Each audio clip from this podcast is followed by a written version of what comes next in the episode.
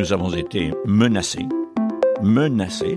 Google, Facebook, Twitter un peu plus timide, mais quand même là aux aguets. Pendant 15 ans de vie parlementaire, je n'ai jamais vu une telle puissance d'intervention de toutes les manières possibles menacé par les lobbyistes des GAFAM. C'est Jean-Marie Cavada qui parle, ancien député européen. Il raconte son expérience face aux géants américains de la tech. Aujourd'hui, il entame un combat pour la protection des données dans le monde numérique.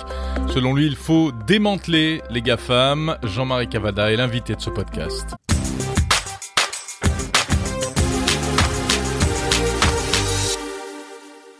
Bonjour Jean-Marie Cavada. Bonjour à vous tous. On ne vous présente plus. Euh, après le journalisme, après l'audiovisuel, après la politique au Parlement européen, vous avez aujourd'hui un, nouveau combat qu'on pourrait résumer peut-être par un mot euh, l'intégrité numérique ou en tout cas la protection des, données fondamentales dans le monde numérique. Vous avez lancé un institut pour les droits fondamentaux dans le monde numérique, hein, IDFR, IDFR, IDF Rights, IDF Rights, voilà. Euh, qu'est-ce qui vous tracasse avec le numérique en ce moment? Bah, c'est un monde qui est arrivé petit à petit et qui, au fond, un peu comme, euh, euh, je dirais, les cow-boys et l'asco des bandes dessinées de mon enfance, euh, ont galopé dans la prairie parce qu'il n'y avait pas de chemin, il n'y avait pas de règles, il n'y avait pas de loi. Très peu en tout cas. C'était le bon temps. C'était le bon temps, si je puis dire. Et puis, on s'est aperçu que le numérique était en train d'abord de capitaliser et de construire des entreprises énormes, d'une part, donc il faut bien des règles, ça peut pas être la jungle durablement. Et deuxièmement, on s'est aperçu surtout que le numérique allait changer tout le système de l'économie. Non seulement les entreprises numériques allaient émerger, mais les entreprises numériques allaient s'implanter dans notre comportement individu, collectif, et dans le monde de l'économie. À partir de là, il faut légiférer. Et pour résumer d'une phrase, bah, c'est simple. Ce qui est interdit dans le monde réel, doit être aussi interdit dans le monde virtuel. Hmm. C'est un long chemin, mais on va le parcourir. Alors ça fait un moment malgré tout qu'on dit ça, hein, avec tous les problèmes qu'on a connus ces 20, 30 dernières années. Euh, vous, vous faites quoi et vous allez faire quoi à travers notamment cet institut? À travers cet institut, on fait essentiellement deux choses. La défense des libertés individuelles et collectives, c'est-à-dire le respect de la charte des droits fondamentaux qui conditionne la vie des Européens entre eux et qui est, si je puis dire, le ciment de la démocratie. C'est très important. Et nous faisons une deuxième chose qui est la défense de la souveraineté numérique des entreprises, parce qu'il n'y a aucune raison que les grandes puissances continentales, États-Unis d'un côté, Chine de l'autre, en attendant l'Inde, peut-être un jour le Brésil ou quelque chose en Afrique, il n'y a aucune raison que les grandes puissances viennent faire nos poches et donc nous avons là la nécessité de nous protéger, puis aussi d'émerger, de faire ce que les Américains ont fait il y a maintenant 40 ans. Hmm. Vous parlez des données numériques, les fameuses données numériques, même si c'est un terme un peu flou finalement, parce qu'il englobe plein de choses, hein, des choses très personnelles et d'autres qui peut-être le sont beaucoup moins en réalité. Les données, c'est au fond deux catégories de choses. Vous avez raison. C'est la protection de la vie privée, donc euh, par nature, il est entendu dans la Charte des droits fondamentaux, donc dans notre règle de conduite, c'est un peu la constitution des Européens, comme nous on a une constitution en France. Cette charte dit que ce qui est la personne humaine, c'est incessible. On ne peut pas l'acheter, on ne peut pas la vendre. Ou alors, avec l'autorisation du possesseur, du propriétaire. Ça, c'est les données individuelles.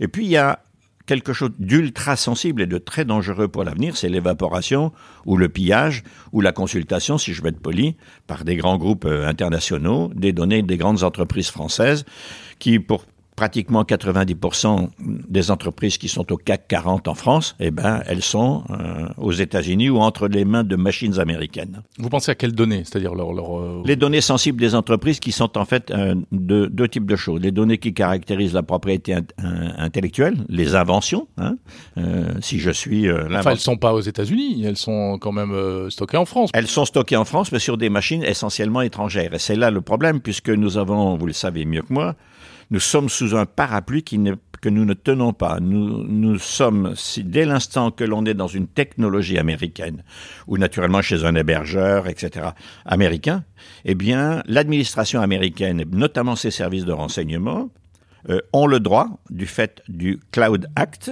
qui date de 2018 lui aussi, ont le droit d'aller fouiller vos données pour savoir si par hasard vous n'êtes pas un terroriste ou quelque chose comme ça. Mais ça, c'est la couverture, le cache-sexe. Derrière ça, il y a naturellement le pillage industriel. Les grandes nations s'espionnent. Les grandes nations pompent des données qui caractérisent la production de la richesse d'une entreprise.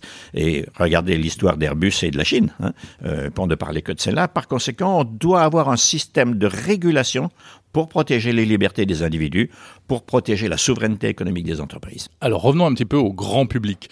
Euh, vous, moi, dans notre vie numérique de tous les jours, comment est-ce qu'on fait pour continuer à utiliser ces outils, ces plateformes qui sont formidables, dont on ne peut plus se passer sans en payer un prix démesuré qui est, comme vous le décrivez, euh, euh, le vol de mes données personnelles? D'abord, il faut investir énormément en Europe et en France en particulier ce qui n'est pas le cas. Nous n'avons pas beaucoup de capitaux d'investissement en Europe euh, pour une raison assez simple, il n'y a pas de fonds de pension. Euh, alors on peut être pour, on peut être contre, il y a, les deux versions de la chose, hein, et je, je, les accepte bien volontiers, mais nous avons besoin de trouver des leviers financiers, parce que la France offre cette singularité très étonnante. Euh, c'est une des deux nations qui comporte le plus de prix Nobel de mathématiques, qui n'existe pas, comme vous savez, qui s'appelle la médaille de Fields. Pourquoi je dis ça? Parce que c'est des ingénieurs mathématiciens. Qu'est-ce que c'est que le numérique? Qui vont ensuite travailler dans la Silicon Valley. Bah, ils vont ensuite dans la Silicon Valley. Hein. Le, le, les algorithmes, Pas tous, mais bon. Non, mais une, une, une partie importante. Pourquoi? Parce que là-bas, il y a les fonds financiers qui permettent d'émerger. Et donc, notre premier problème, nous, Européens, c'est d'essayer de trouver hein, des systèmes qui protègent les données de façon absolue. On connaît des techniques elles ne sont pas toutes encore approuvées, mais enfin quand même, euh, on connaît des techniques. Donc il faut investir dans ces technologies pour pouvoir protéger les données des individus. Donc une, une attitude défensive en fait. Défensive et offensive, parce que si vous, mettez, si vous financez le développement de ces technologies de protection des données personnelles, vous allez faire un malheur mondial. Tout le monde veut que ces données soient protégées tout le monde. Regardez. Mais vous, attendez, vous les, les, proté les, protéger de quelle manière vous, Eh bien, bah, y a je, des... vais, je, vais, sur Facebook. Il euh, y a un truc qui fait que Facebook peut pas capter mes données, c'est ça? Ben oui. Ben, il y a des technologies pour ça. Hein mmh. Donc, Donc Facebook marche plus après. Si, Facebook marche quand même, simplement. Le, le, transfert des données sur Facebook comme sur tous les autres, sur Twitter et sur toutes les messageries, ne, pourrait, ne doit pouvoir se faire à moyen terme qu'avec l'autorisation de M. Colombin, de M. Cavada, mmh. c'est-à-dire c'est un bien incessible. Bah, je, peux je, peux donner mon avis au début. Il y a un, un document juridique interminable. Oui, je dis oui, oui, oui, ou non. Vous connaissez beaucoup de gens qui savent lire le document juridique, qui Personne. prend trois heures, Personne. qui est d'ailleurs fait dans des caractères si petits qu'à mon avis, seules les fourmis l'ont écrite. Mais, en plus, de toute façon, on n'a pas le choix, c'est pas négociable. Donc, euh, c'est oui ou non. C'est ça ou non. Eh bien, vous venez de mettre le doigt sur le cœur du problème. Ça n'est pas au vendeur la vente forcée partout à travers le monde est interdite. Là, elle, est, elle, elle fonctionne, elle est autorisée. Mmh. On la laisse s'autoriser, vous voyez. Donc, il faut mettre de l'ordre par des régulations. Ça ne nuira pas, contrairement à ce que tout le monde veut bien faire semblant de croire, ça ne nuira absolument pas au développement des technologies. C'est simplement les règles de la propriété et de l'exploitation de la propriété qui vont être codifiées. Et ça, il le faut. Mmh. Mais euh, Jean-Marie Cavada, on a quand même l'impression que c'est un discours euh, très théorique, mais après dans la pratique, alors euh, on parle de Facebook, mais il y a plein d'autres plateformes euh, qui ne peuvent fonctionner. Alors il y a qu'Apple qui peut se permettre peut-être aujourd'hui de jouer les chevaliers blancs.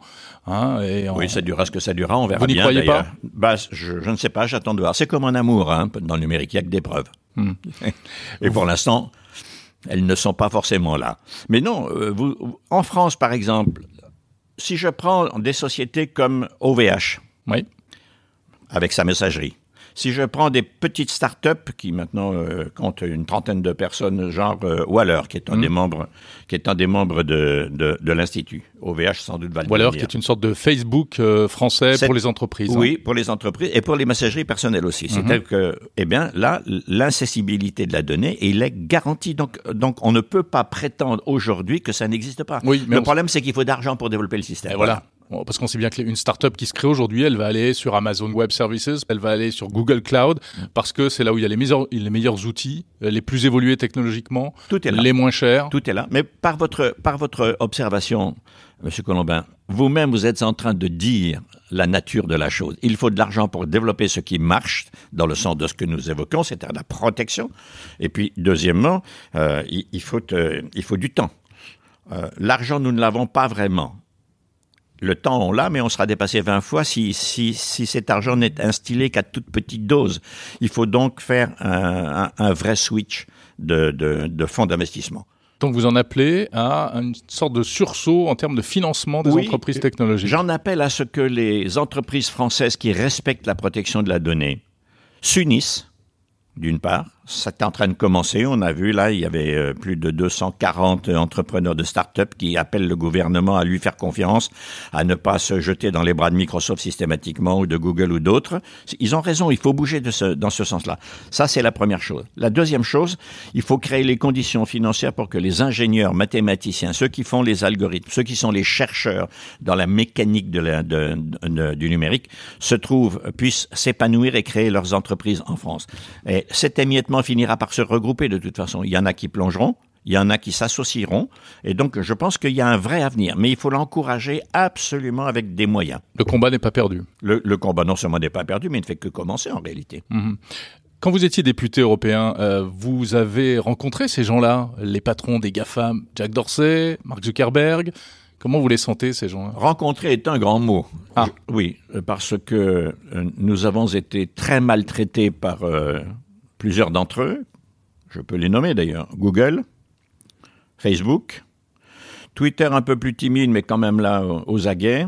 Et quand je dis maltraité, c'est-à-dire que devant un projet législatif, on a été en gros traité de menteur, de censeur, comme si le fait de vouloir réguler euh, le monde du numérique, et il ne s'agit que d'une régulation commerciale en réalité, c'est-à-dire euh, faire en sorte qu'on respecte les utilisateurs, les gens, etc., euh, la vie privée, tout ça, et les règles du commerce en Europe, eh bien, euh, ils ont dépensé un argent monstrueux à Bruxelles dans des cabinets de lobbying, des cabinets de conseil, tout ça, qui, là où il y a du pouvoir, il y a forcément du lobbying. Moi, ça me choque pas. Ce qui me choque, c'était la méthode.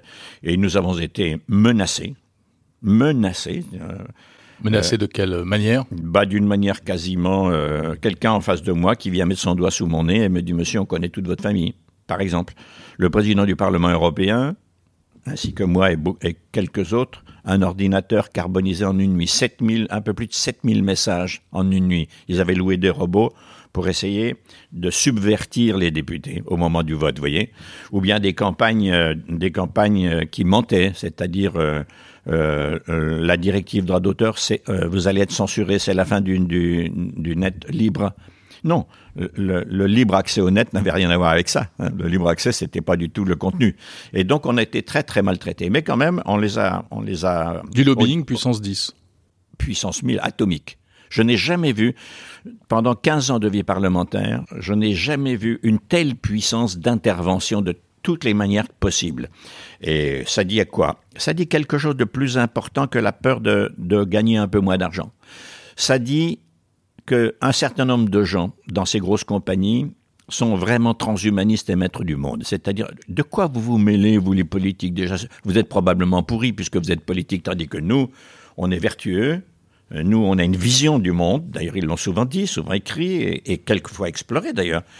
Je ne critique pas le fait qu'ils explorent je n'accepte pas qu'ils sortent des règles. Ce qui est interdit dans le monde réel doit l'être vraiment dans le monde virtuel. Il faut démanteler les GAFAM, euh, Jean-Marie Cavada? Alors, c'est la question qui est euh, aujourd'hui à l'étude. La question. Oui, la question.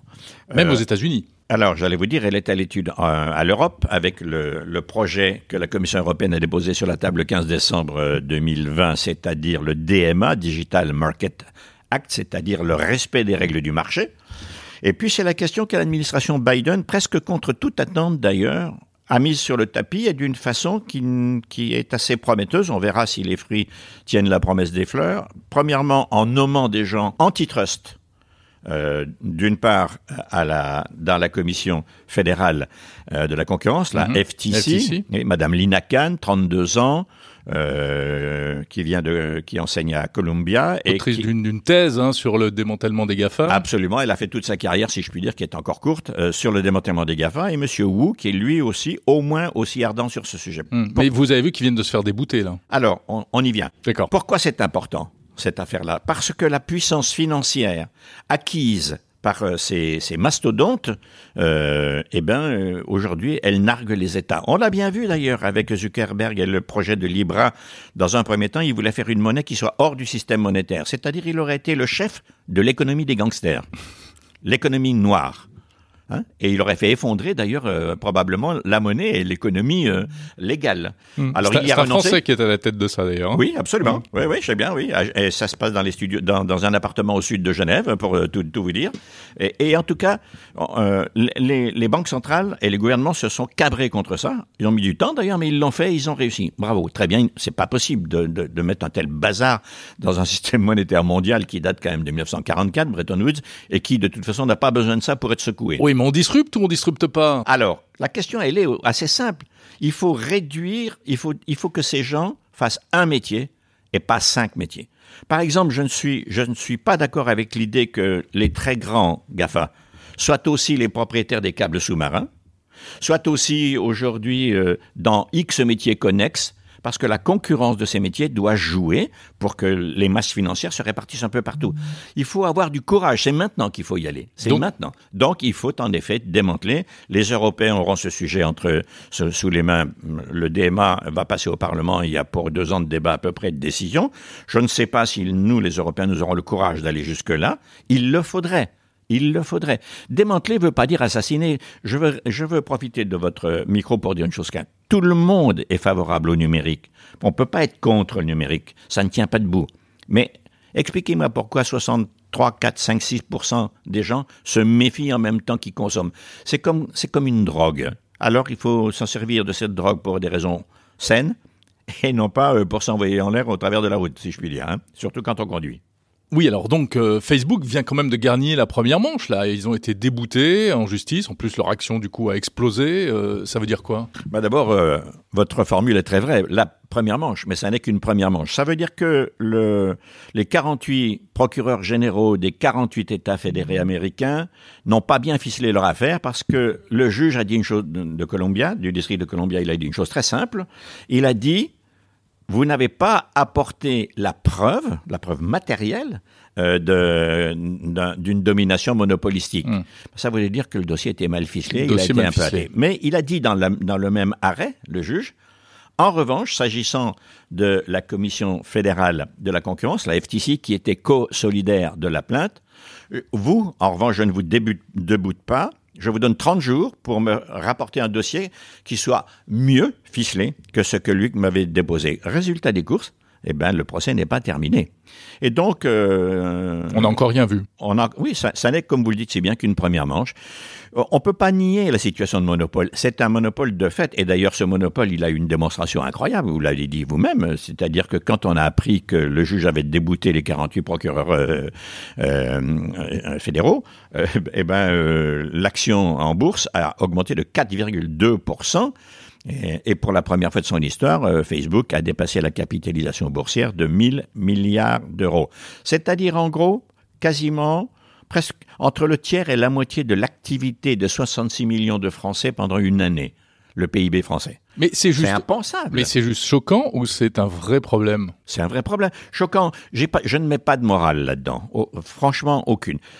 C'est un vrai problème parce qu'avec une telle puissance financière, et d'ailleurs on vient de le voir avec cet épisode judiciaire que vous évoquez, c'est difficile de ramener à la raison des, des monstres financiers. C'est très difficile. Sauf si on est chinois. Les Chinois, ils ont fait beaucoup plus simple.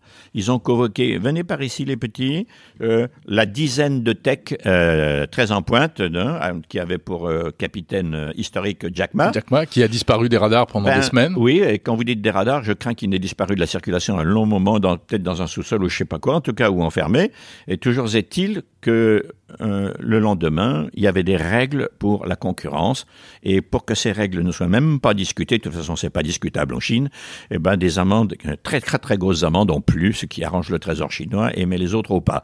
Bon, nous on fera pas comme ça, je l'espère, dans le monde occidental, mais enfin, il faut réguler. Des monstres capitalistiques, je ne suis pas contre le numérique, je suis contre le capitalisme numérique. Des monstres capitalistiques numériques ne peuvent pas narguer les États, ils doivent obéir aux règles que ces États ont mises en place pour nous protéger. Une dernière question quand même, un petit bonus. Euh, le numérique, tout le monde est pour. Le vote électronique, vous êtes pour ou contre?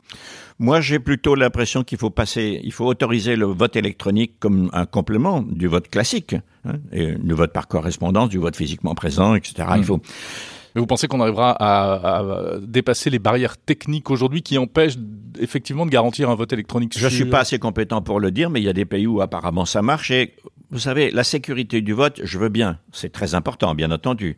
Mais enfin, quand on voit ce qu'on a vu aux dernières régionales et où on découvre des caisses, des caisses de documents officiels de propagande que les citoyens doivent recevoir avant le vote dans une forêt, j'ai un petit doute aussi euh, sur la totale exactitude de cette affaire. Donc, franchement, je suis plutôt favorable au vote électronique. Merci beaucoup, Jean-Marie Cavada, président de l'Institut IDF Rights. Merci à vous.